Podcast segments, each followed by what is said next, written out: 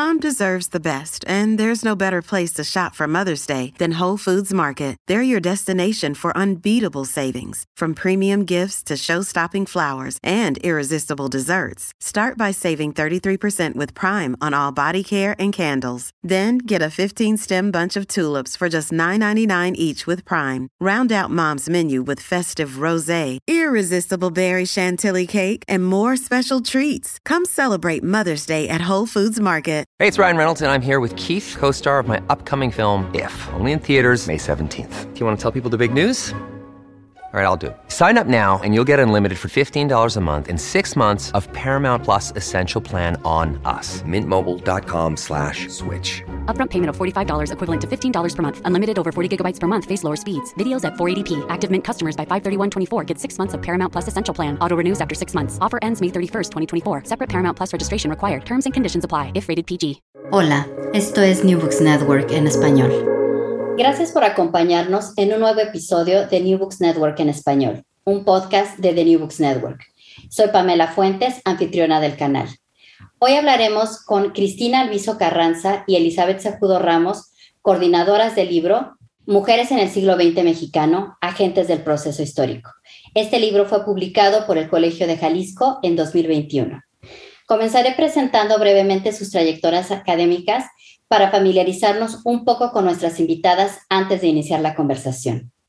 Cristina es licenciada en Historia por la Universidad de Guadalajara, maestra en estudios sobre la región por el Colegio de Jalisco y doctora en Ciencias Sociales por el CIESAS Occidente. También es ganadora del Premio Iberoamericano de Ensayo Científico Sor Juana Inés de la Cruz. Actualmente es profesora investigadora en el Colegio de Jalisco y también es editora de la revista Intersticios Sociales. Sus temas de estudio se centran en la historia laboral con perspectiva de género, historia de las mujeres, masculinidades y organizaciones sindicales en Jalisco. Por su parte, Elizabeth es licenciada en comunicación por la Universidad de Sonora, maestra en ciencias sociales con especialidad en métodos de investigación histórica por el Colegio de Sonora y doctora en historia por la Universidad Nacional Autónoma de México. Es profesora investigadora del Departamento de Historia y Antropología en la Universidad de Sonora. Sus líneas de investigación son Historia de las Mujeres y de Género, Relaciones Iglesia-Estado en el México por Revolucionario e Historia Contemporánea de Sonora. Cristina Alviso Carranza, bienvenida al podcast. Hola, muchísimas gracias por la invitación y bueno, pues aquí estamos para atender a tus preguntas e inquietudes sobre este libro. Gracias. Elizabeth Sejudo Ramos, bienvenida a la conversación. muchísimas gracias por la invitación y estamos bien contentos de estar acá. Gracias a ustedes. Bueno, a partir de sus trayectorias nos damos cuenta de los intereses particulares que cada una tiene, pero también de las coincidencias, que me imagino las llevaron a trabajar juntas. Pero no quiero dar nada por sentado y prefiero que ustedes nos platiquen cómo es que ambas coincidieron y decidieron coordinar este libro. Cristina, si te parece bien, comenzamos contigo. Sí, mira, pues nosotras nos conocimos en, un congreso en el Red Mujer en San Diego. Eh, ahí pues participamos con, nuestras ponencias y, empezamos a ver pues que teníamos ciertos temas en, común, ¿no? sobre todo el de historia de, las mujeres y posteriormente eh, coincidimos en el coloquio de historiadores, eh, se me va siempre el nombre, mexicanos, y, bueno, ahí, estuvimos en una mesa juntas, eh, ¿sabes? Sí, estuvimos en una mesa juntas y también ahí fue un poquito la idea de pensar en hacer algo, hacer un libro juntas con esos temas o, con otros. Y bueno, fue en 2017, 2018 por ahí, entonces eh, de, ese momento a que se llevara a cabo el libro, pues sí, fue un, poquito largo el pensar en cómo se dice, pensar a quién podríamos invitar y irle dando como una idea, ¿no? Una organización al proyecto. Elizabeth, ¿hay algo que te gustaría agregar de este encuentro? No, pues eh, fíjate que justo ahora que presentamos el libro en el Colegio de Jalisco fue un poco como, eh, nos pareció como, como este congreso, este coloquio de Red como una, como una coincidencia bien afortunada, no solamente para Cristina y para mí, sino como para muchos y muchas otras colegas que, que hemos coincidido y que hemos estado intercambiando trabajo, información y demás. Entonces creo que... Eh, este momento o este encuentro que tuvimos es resultado del trabajo que han hecho muchas otras mujeres que nos han antecedido y que han producido estas redes, ¿no? Que permiten que ahora las nuevas generaciones eh, o las más recientes, digamos, no sé qué tan nuevas, este, podamos encontrarnos y podamos trabajar juntas, ¿no? Creo que es un, eh, me parece como afortunado y al mismo tiempo creo que tiene una gran explicación que nos hayamos encontrado en Red Mujer, ¿no? Y que, y que esta organización de mujeres que es en historia hayan producido y sigan produciendo estos encuentros. Sí, solo brevemente para quien no pudiera estar familiarizado, ¿qué es Red Mujer? Sí, eh, Red Mujer es el, coloquio internacional de la red de historiadoras de las mujeres y de género en México.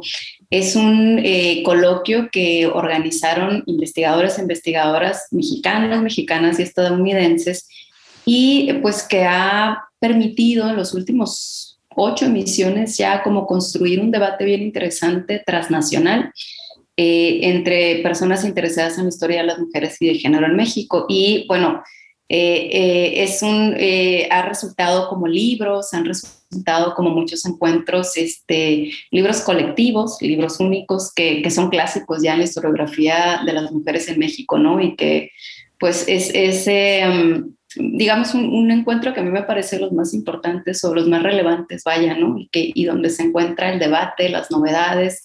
Y, y a las investigadoras, ¿no? Que han hecho camino y que, que nosotros seguimos, ¿no? En estas, en estos años, sí. Muchas gracias. Y bueno, Elizabeth, seguimos la conversación contigo. Le comento a la audiencia, el libro contiene siete capítulos escritos por siete especialistas, incluidas nuestras invitadas, y abarcan una amplia variedad de temas. Pero nos puedes comentar cómo se dio el proceso de selección de estos temas y las autoras que se incluyeron. Sí, bueno, desde el momento en el que Cris y yo este, decidimos como que sí le íbamos a entrar a la idea de hacer un libro colectivo, que fue idea de Cristina, ¿no? Quien, quien me, me echa un mensaje un día y me dice, oye, se me ocurre que podamos, que podamos hacer este proyecto. Yo en ese momento acababa de terminar justo con la organización de, un, de, la, de la séptima, si mal no recuerdo, emisión de Red Mujer acá en Hermosillo, Sonora. Entonces andaba como con toda la efervescencia y dijimos, sí, vamos, ¿no? Hay que hacerlo. Y la lógica que teníamos era hacer algo eh, en el siglo XX, que es lo que ambas trabajamos y con lo, con lo que tenemos mayor familiaridad. Y queríamos hacer algo que tomara en cuenta otros espacios, ¿no? Que desbordara la narrativa del centro del país, digamos, y que pudiéramos recoger experiencias de diferentes espacios desde diferentes eh, perspectivas también, ¿no? O sea, de, gente que trabajaba como a las mujeres eh, desde la categoría de género, pero eh, como desde visiones distintas, ¿no? Con especialidades diferentes. Y fue ahí donde empezamos como a, a pensar a quién podríamos invitar. Evidentemente también queríamos que fueran eh, investigadoras emergentes que estaban terminando o que estaban haciendo su tesis doctoral, lo cual nos iba a permitir como la posibilidad de asomarnos a investigaciones nuevas, ¿no? Y pues eh, fue producto también de las redes que hemos construido hasta el momento en los años que tenemos trabajando.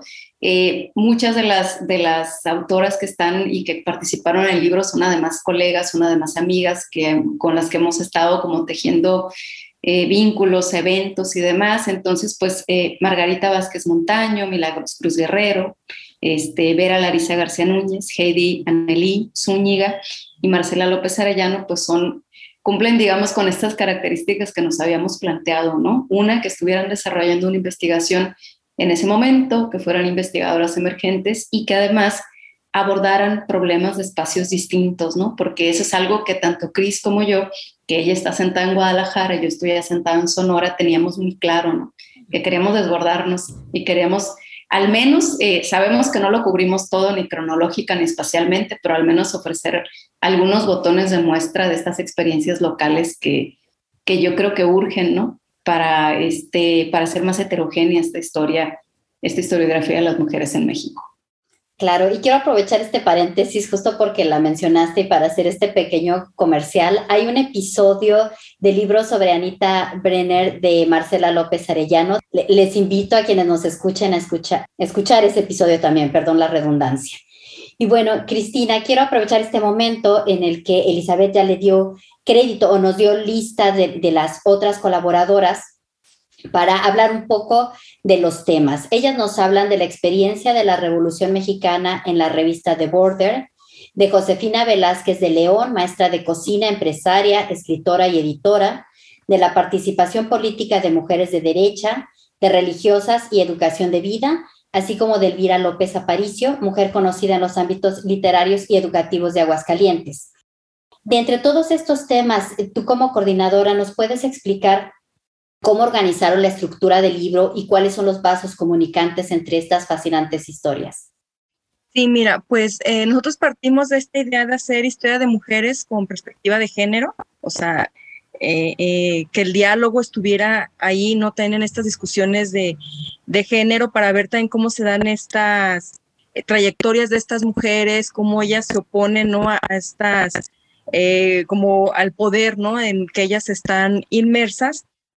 Y algo muy bonito que se fue formando también fue verlo a las mujeres en todos sus ámbitos. Es decir, a veces también partimos de que la historia de mujeres es hablar de estas mujeres que hicieron carrera, hablar de estas mujeres eh, que fueron eh, muy conocidas o demás, pero aquí estamos viendo mujeres que no lo son tanto, mujeres y activistas, mujeres en educación o las propias mujeres que les importaba cocinar, ¿no? Que les importaba el hogar o las mujeres católicas que a veces hay como o que se tratan como de ladito, ¿no? Decir, ah, bueno, lo de siempre, las mujeres católicas, pero no, o sea, ¿qué hacían? ¿Quiénes eran?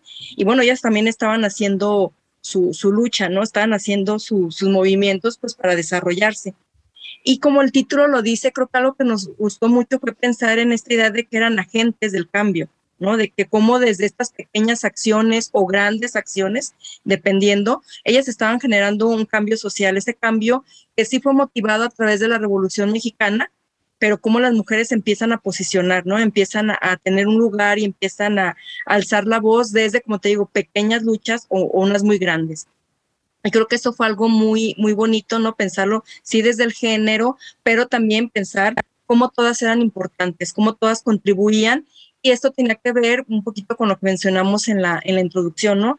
Irlos alejando de, este, de esta narrativa masculina en la que pareciera que solo los que contribuyeron a estos cambios en el México, bueno, en este caso en el México del siglo XX, fueron los hombres y estamos viendo que no, ellas estaban ahí, ellas contribuyen.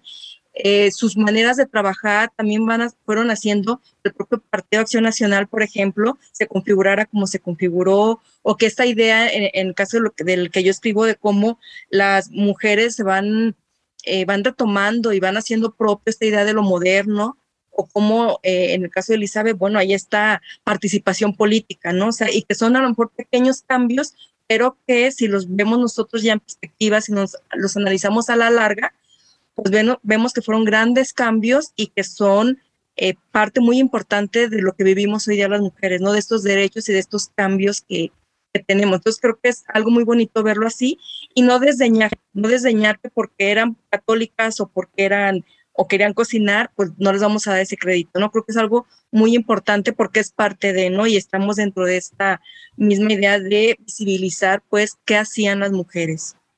Sí, definitivamente. Creo que hay muchas cosas valiosas en cómo pusieron los temas a dialogar. Elizabeth, ¿nos quieres decir algo más?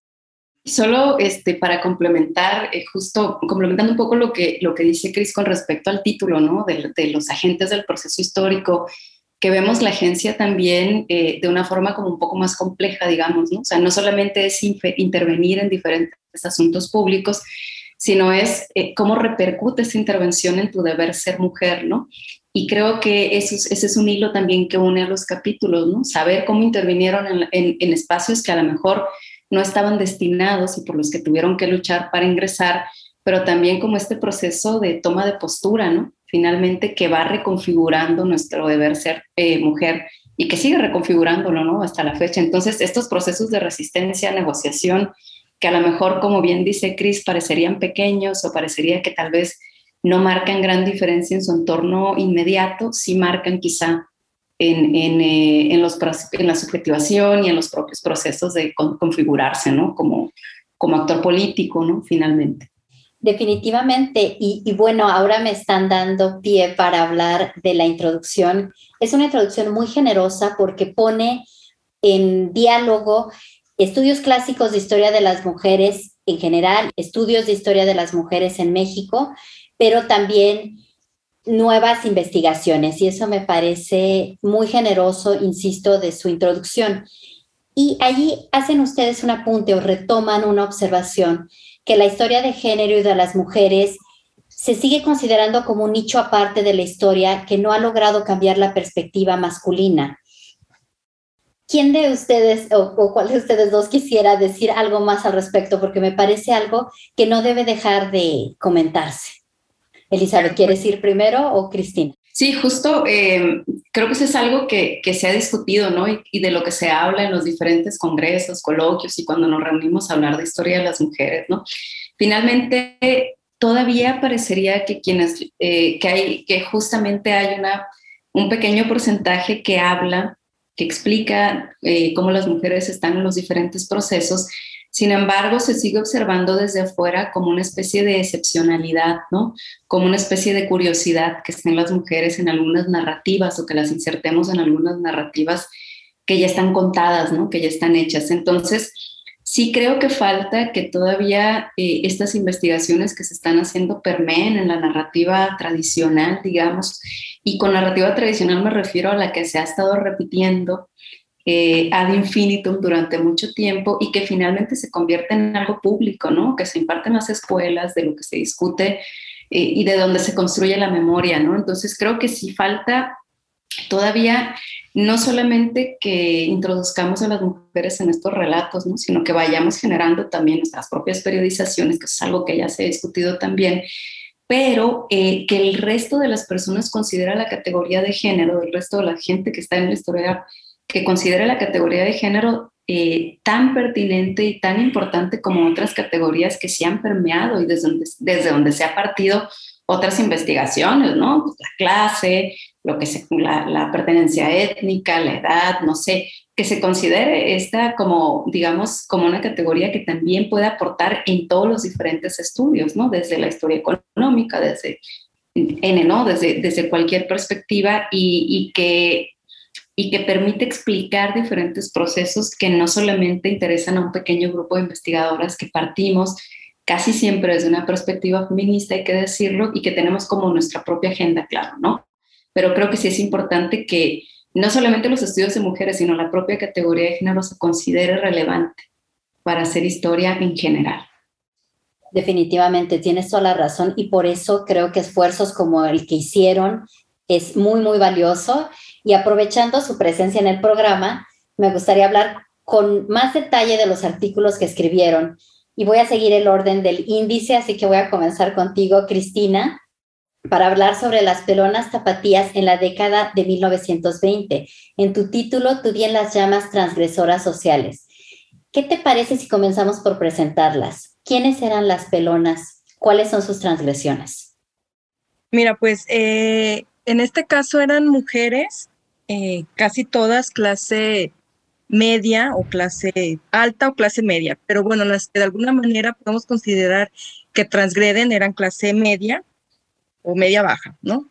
Entonces eran mujeres que yo identifico como jóvenes y casi todas trabajaban, ¿no? Eran mujeres que se estaban, eh, que incursionaban en el mundo laboral como secretarias, como eh, oficinistas o en las tiendas, antes eran espacios para los hombres, no eran espacios para las mujeres, ¿no? Eh, eh, el cambio se da más o menos en el porfiriato, entonces era muy reciente y hay un, poco esta, esta lucha de cómo estas mujeres ocupan esos espacios y que tiene que ver con el hecho de que se quería pues un poco abaratar, ¿no? Todo el trabajo este en las oficinas eh, o hasta en las oficinas de gobierno y empiezan a contratar mujeres. Entonces sí podemos ver como un logro que ellas llegaran, le están quitando el puesto a, a los hombres pero a la vez pues su trabajo es menos, mucho menos mejor pagado que el de los, que el de los hombres. Entonces ahí ya se da como una fricción, ¿no? Son mujeres que trabajan, que salen a la, a la calle, pero que les están quitando el, los trabajos a los hombres y ya, ya había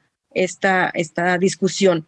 Pero estas mujeres empiezan a retomar también las modas y, la crítica de decir, bueno, claro, trabajan, salen a la calle, ganan su dinero, entonces pueden eh, adoptar las modas que, ellas quieren y una fue el pelo corto, ¿no? Algo que podría parecernos muy simple, que ellas lo ven como muy simple porque ellas señalaban que era pues sí la moda, pero a la vez era tener más tiempo para salir a trabajar, no tenerse que arreglar tanto el cabello pero son agredidas, ¿no? Son agredidas. Eh, yo manejo como estas dos partes, primero en una manera discursiva, en el que se les tacha pues incluso de indecentes o se les compara pues con las grandes actrices que tenían o se consideraba una vida eh, pues muy moderna, muy disipada, que se casaban, se divorciaban y demás, entonces se les, se les compara con ellas y, y pues, eh, posteriormente se les empieza a agredir físicamente, ¿no? Porque ellas estaban un poco rompiendo estos eh, roles de género, ¿no? De, y no solo el pelo, o sea, lo, lo, que, lo que yo trato de poner en el,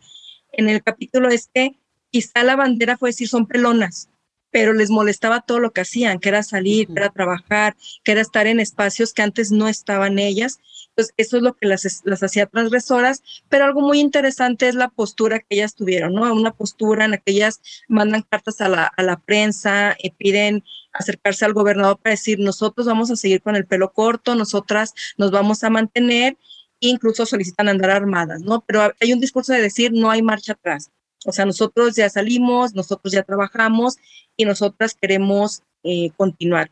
El, pues sí, la, definitivamente las agresiones eh, que sobresalen son las verbales, la misma prensa, el cómo las, las tacha, la prensa católica les llama marimachos, pero eh, hay solo un caso, o, yo localicé solo un, caso de una que es agredida físicamente, la persiguen saliendo del trabajo, por ahí ando localizando, parece que trabajaba en oficinas de, de educación por la zona, donde la, donde la, la, atacan, la persiguen cinco hombres y la rapan.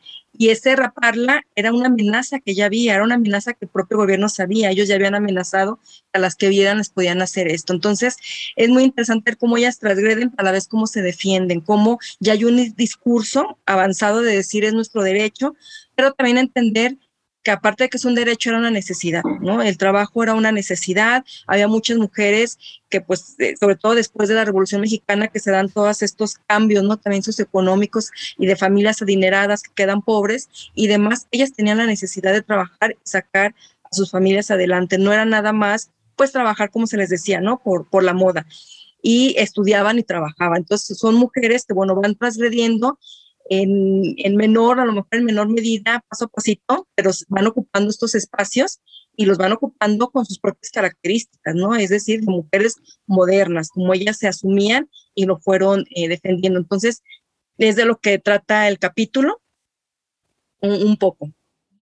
Y hay muchas partes interesantes en este artículo. Esta es solo una invitación, por supuesto, para que se acerquen a tu investigación. Hay un par de líneas que me llamaron mucho la atención porque justo me hicieron pensar en los objetivos que plantearon para esta obra en general, particularmente lo que comentaban al principio de poner una mirada en otros espacios que no son la Ciudad de México y discutirlos. Nos comentas en el artículo que en algunos análisis históricos contemporáneos se ha mencionado, y estoy parafraseando, que no hay registro de las flappers fuera de la Ciudad de México.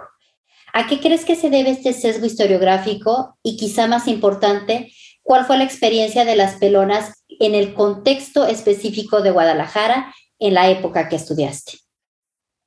Sí, mira, eh, encontré por ahí una referencia en la que se habla de que solo había como en la Ciudad de México, y creo que tiene mucho que ver con lo que dice y lo que señaló hace ratito Elizabeth, ¿no? Esta idea de que como que todos los grandes cambios se daban en el centro y fuera, pues es la provincia y fuera no pasaba nada. Entonces, creo que tiene mucho que ver con estos sesgos, con estas formas en que se ve y no hay unos acercamientos, ¿no? O sea, creo que son generalizaciones eh, muy a la ligera, ¿no? Entonces, aquí, aquí está el caso, porque en el mismo libro de, de, de, Anita Brenner, de, de Marcela López, incluso ya eh, Anita Brenner señala que cuando iba en el campo le tocó ver pelonas en, este, en pueblos, ¿no? O sea, imagínate, ¿no? Lo que debieron de haber sido estas mujeres en la ciudad causaban revuelo, pues en un, en un pueblo. Entonces trascendió más allá.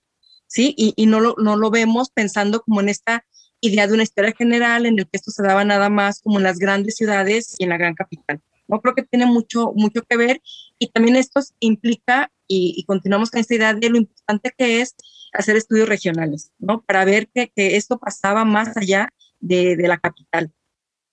Y bueno, como estas eh, mujeres en las pelonas, pues en, en Guadalajara, bueno, pues en el caso de las tapatías se insertan también en un, en un estado muy católico, ¿no? Que tiene como muchas controversias, ¿no? Es, eh, Jalisco es muy católico, es pues a los dos años más o menos de que yo hago este estudio, se desata el movimiento cristero, siendo este Jalisco uno de los lugares donde más más pegó, donde fue, hubo más batallas y demás.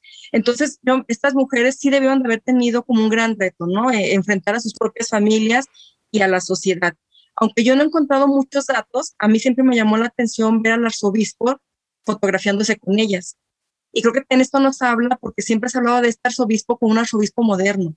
¿no? Creo que también ahí nos da una pista para estudiar al arzobispo, ¿no? Cómo, qué, qué pensaba, ¿no? Yo creo que les dio cierto apoyo y por eso yo por ahí en alguna parte del capítulo señalo que pues las católicas también quisieron ser modernas, ¿no? O sea, eran católicas pero modernas porque también tenemos que entender a la católica como una mujer moderna, no, no necesariamente como siempre la hemos visto como, como tradicional. Entonces yo creo que, que lo que pasa aquí es que estas pelonas están inmersas en un mundo de controversias en el que ellas eh, también quieren insertarse en lo moderno, pero tienen sus contradicciones y debió ser una lucha fuerte que creo que a la vez se sigue viviendo, ¿no? Esta idea de, de querer como romper los límites, para a la vez detenernos, porque pues tenemos otras personas que están cerca de nosotros o no quedar tan mal con la familia. Entonces, creo que el contexto en el que ellas se insertaron debió ser muy complicado, muy difícil y de con muchas, eh, eh, pues sí, este, se me fue la palabra, como entre lo tradicional y lo moderno, ¿no? Entonces, como que romper, como que ellas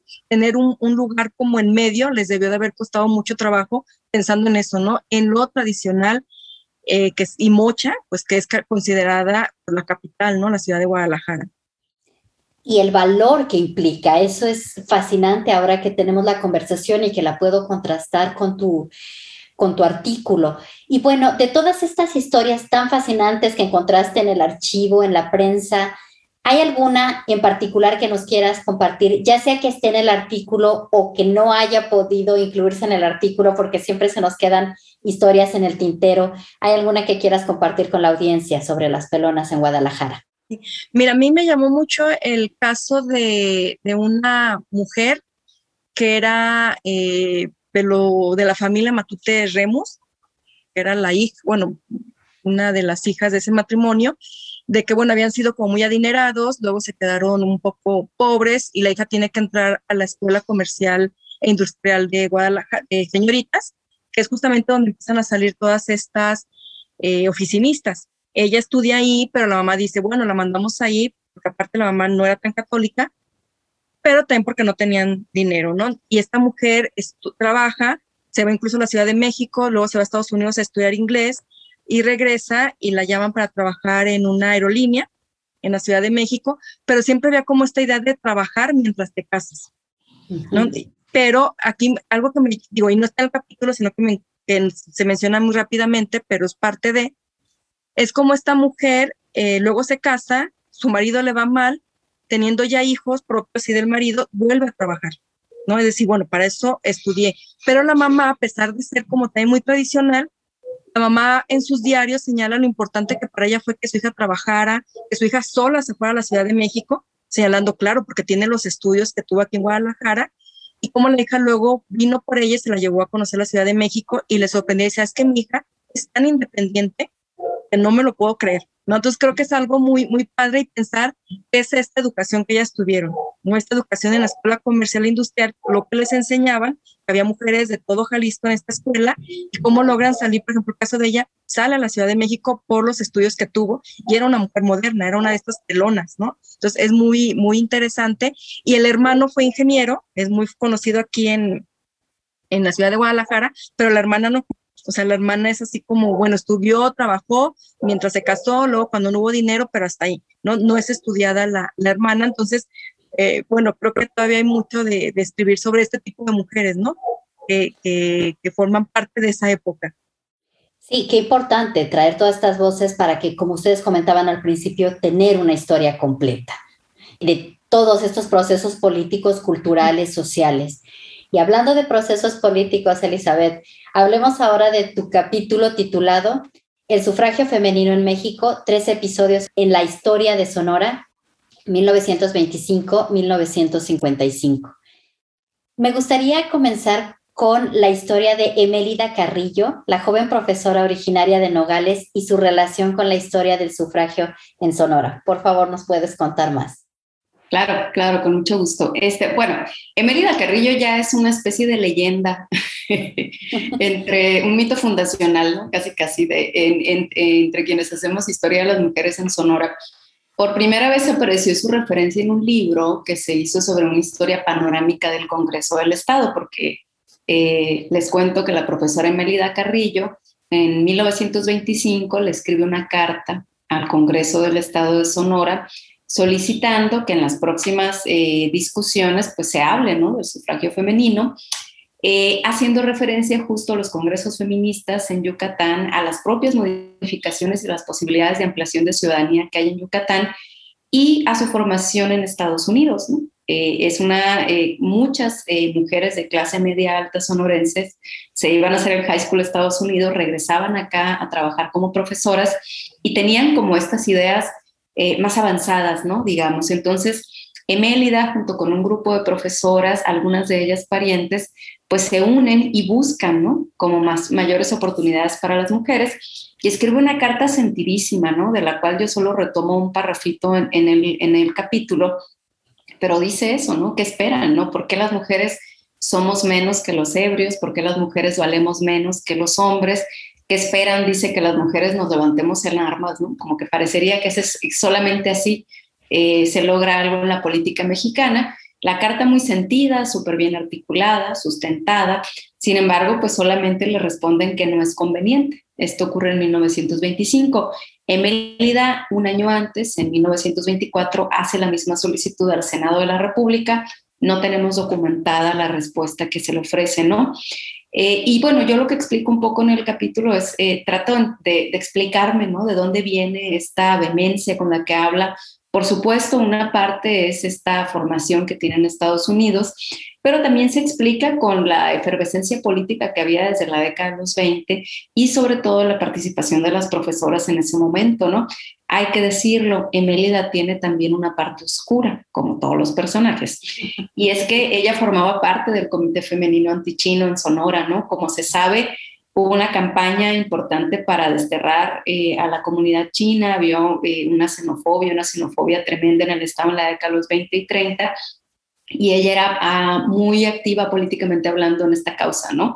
En esta causa, en, en la campaña contra el alcohol, en las campañas de alfabetización, en todas las campañas que emanaban de la administración estatal y de este estado postrevolucionario que estaba apenas construyendo los cimientos, ¿no? Entonces, hay como muchas explicaciones alrededor, sin embargo, y aunque las mujeres estaban activas políticamente, no podían estar completamente en la arena política, ¿no? Y por ello, pues no se les tomó en cuenta su solicitud. Y es hasta 30 años después, donde cierro el capítulo, eh, que finalmente pues se cumple, ¿no? El, el sueño de Melida Carrillo. Ya traes la frontera a la conversación y justamente es un contexto que me parece muy importante entonces, si te parece bien, para aquellos eh, miembros de la audiencia que no tengan la geografía mexicana tan fresca en la memoria, bueno, Sonora es uno de los estados de la República Mexicana que colindan con la frontera estadounidense. Pero ¿cómo influye la frontera misma en la historia de las mujeres que estudiaste? Sí, bueno, eh, el asunto de la frontera es algo que define en buena medida las relaciones políticas, las relaciones sociales que se generan en Sonora. No en todo el estado, porque es un estado con una extensión territorial vastísima. Entonces, Tienes toda eh, la razón. Sobre todo en los, en los, municipios del norte. Sí, sí, eh, Emelida Carrillo era de Nogales, Sonora. Y Nogales, Sonora y Nogales, Arizona eran uno mismo prácticamente en algunos momentos antes de que se, eh, digamos, que se hiciera más, más fuerte la división material, vaya, ¿no? Que se, que se instaló ahí. Pero bueno, eh, es, un, eh, es un, eh, digamos, una frontera muy porosa culturalmente hablando, ¿no? Desde el porfiriato empezó a verse como con mayor claridad con la inversión extranjera, con la llegada de muchas personas en el extranjero, pero también este asunto de la frontera tiene que ver con que llegaba menor control hacia el norte del país porque no había como muchos recursos para lograr una estabilidad sobre todo en la, en la, construcción ya para el siglo XIX de un país, ¿no? de una nación. Entonces, había uh, dificultad con los esfuerzos gubernamentales, estatales, y había dificultad también para que la iglesia llegara a Sonora. Entonces, eso hacía que hubiera menos control y que además también estuviéramos mayores expuestos a otros riesgos, como las incursiones apaches, había un despoblamiento, como decía ahora, había una extensión territorial súper vasta, entonces la gente estaba como muy separada, había una trayectoria vital muy corta, ¿no? Porque no había este como, digamos, eran unas condiciones de vida peligrosas. Yo cuando, cuando reviso este periodo de, del siglo XIX, digamos, con mis estudiantes, siempre me dicen que se imaginan el viejo oeste, ¿no? Y un poco sí, un poco sí, porque está, está el desierto, está poca intervención estatal, poca intervención eh, de la iglesia, entonces había menor control social y mayor relajamiento moral, que eso es algo que han estudiado otras autoras acá, que permite un poco de, de flexibilidad con respecto al deber ser femenino que luego se va restringiendo, ya, ya entrado, muy entrado casi para final del siglo XX, ¿no? Pero justamente la frontera permite eso, ¿no? Mayor flexibilidad porque hay menor control estatal y de la iglesia y además esta frontera porosa entre Arizona y Sonora, sobre todo los municipios y las localidades del norte, pues permite eh, una, un ir y venir de eh, los y las sonorenses que, que se educan allá, que incluso cuando hay medidas anticlericales, pues reciben educación espiritual allá, van a misa y regresan, etcétera, etcétera. Entonces, sí permite y sí le da ciertas particularidades que configuran una mujer eh, masculinizada, decían los viajeros que venían y visitaban Sonora, y que además tenía la posibilidad de estar eh, consumiendo otros valores culturales en Estados Unidos. En la introducción a tu texto nos haces una aclaración más que necesaria, y cito, la participación de las mujeres durante la primera mitad del siglo XX sonorense fue heterogénea, incluyó diversos perfiles, objetivos y repertorios de acción, así también diversas formas de entender, resistir y negociar el deber ser femenino en los diversos procesos políticos. Cierro la cita. De toda esta diversidad, ¿hay alguna historia, personaje o evento que quieras compartir con la audiencia antes de terminar nuestra conversación? Sí, este, fíjate que e, este capítulo fue resultado de, e, es, resultado de un trabajo como de más de 10 años, ¿no? De diferentes investigaciones en las que he incursionado y traté de tender como una especie de cronología o como marcar algunos hitos y, y, y ponerlos sobre la mesa, ¿no? Pero, eh, digamos, por los temas que estoy trabajando ahora, por mi propia tesis doctoral que se convirtió en libro después, la intervención de las mujeres católicas a mí me parece fascinante y me parece un momento y me parece algo bien interesante dentro de toda esta construcción ciudadana de la que yo trato de relatar a lo largo de, pues desde 1925, ¿no? Esta eh, participación eh, ocurre durante la década de los 30 en el marco de la campaña desfanatizadora, que son medidas anticlericales con el objetivo de eliminar cualquier influencia religiosa de la cultura sonorense, digamos, ¿no? Eh, estas mujeres eh, no solamente son católicas, sino que se presentan como católicas en su actividad política. ¿no? Que, digamos, las mujeres somos, eh, cuando las estudiamos, son seres multidimensionales, ¿no? Y puede ser católica, y puede ser penerrista, y puede ser tal y tal, pero en la particularidad de estas mujeres que es en el escenario político y en la interacción con los diferentes actores políticos, se asumen como católicas, se asumen como católicas y ciudadanas, ¿no? Entonces, hay una elección en el medio de, todo este, de toda esta campaña desfanatizadora porque rompen eh, el gobernador Calles, el, presidente, el expresidente Calles con Lázaro Cárdenas. Entonces las mujeres católicas aprovechan este contexto de oportunidad política y empiezan a participar al interior del PNR para que en los plebiscitos internos se gane el eh, candidato Román Yocupicio que tenía menor conflicto con la iglesia.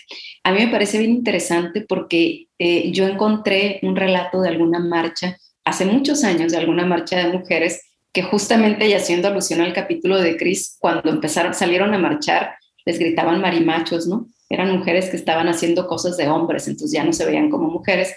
El punto es que eh, toda esta actividad que tuvieron las mujeres católicas no solamente funcionó para que eh, pues, se redujeran o se eliminaran estos efectos de las campañas anticlericales, sino también les permitió participar activamente dentro de un partido político. Y eventualmente lograron, este, se logra, ¿no? Que gane el candidato que tiene menor conflicto con la iglesia y que finalmente, pues termina, termina esta que, la comunidad católica le llamó persecución, ¿no? Entonces, para mí eh, me parece bien interesante porque creo que recupera un perfil que quizá no está tan visto de esta efervescencia política que se produce durante la década de los 30, que eh, recordamos por el Frente Único por Derechos de la Mujer, que recordamos como por eh, otras posturas que quizás se verían como más progres, más radicales, ¿no? Y este, creo que es interesante ver cómo estos perfiles distintos de participación política que finalmente pues también permearon ¿no? y que también estuvieron en, en la postrevolución mexicana.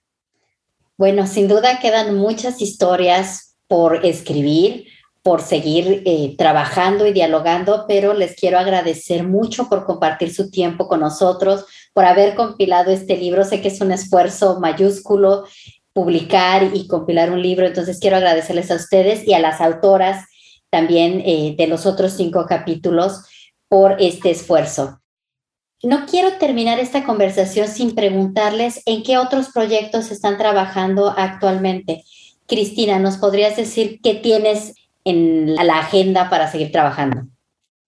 Sí, mira, ahorita eh, yo también estoy trabajando tratando de rescatar aún más sobre esta escuela eh, comercial industrial para señoritas y ver cómo qué impacto tuvo en pues en, eh, cómo las mujeres van este, ingresando al trabajo en, en, en la ciudad de Guadalajara y bueno, también estoy retomando mi tesis doctoral, que era sobre género y masculinidades, es, que, también es parte de, estos estudios de género. Entonces, eh, pues trabajando también esta cuestión de, un sindicato, del sindicato tranviario en Guadalajara, y cómo fueron tenidos conformando sus identidades masculinas, ¿no? Que también creo que es un aspecto muy importante que, que estoy eh, retomando y que, bueno, tienes, bueno, me apasiona mucho a mí también ese, ese tema de las masculinidades y es en eso en lo que ahorita ando. Elizabeth, ¿nos puedes compartir tus proyectos? Claro, eh, bueno, eh, estoy trabajando ahora en la década de los 40, ¿no? Eh, en primer término, porque creo que es una década que tenemos un poco abandonada, porque nos hemos concentrado mucho en esta efervescencia política en los 30 y luego ya que fue lo que pasó con el, el, asunto de la el reconocimiento para las mujeres para votar y ser votadas. Entonces creo que es interesante asomarse por ahí, ¿no? Por un lado, estoy viendo como este proceso político que vivieron las mujeres al interior del Partido de la Revolución Mexicana. Y por otro lado, estoy trabajando también qué pasó con las mujeres católicas que estudié este, en investigación anterior, ¿no? Que participaron en un contexto de crisis, de conflicto, y eh, quiero saber qué es lo que pasa, ¿no? Mi hipótesis es como que sí se reconfigura un poco el modelo, porque una vez que acabe el conflicto publican un periódico de mujeres hecho por, hecho por mujeres y para mujeres. Este, sin embargo, yo eh, calculo que hay un paso de la acción política a la caridad, ¿no? Hay un entendimiento nuevo de la acción católica y eso es lo que estoy explorando ahora a través de la prensa católica, ¿no? Ver este, cómo cambia el discurso, cómo cambia el deber ser y cómo se retrae, ¿no? Finalmente, aunque estén en, en la esfera pública, cómo va cambiando, ¿no? Esta noción de ser católica después de la crisis y el conflicto.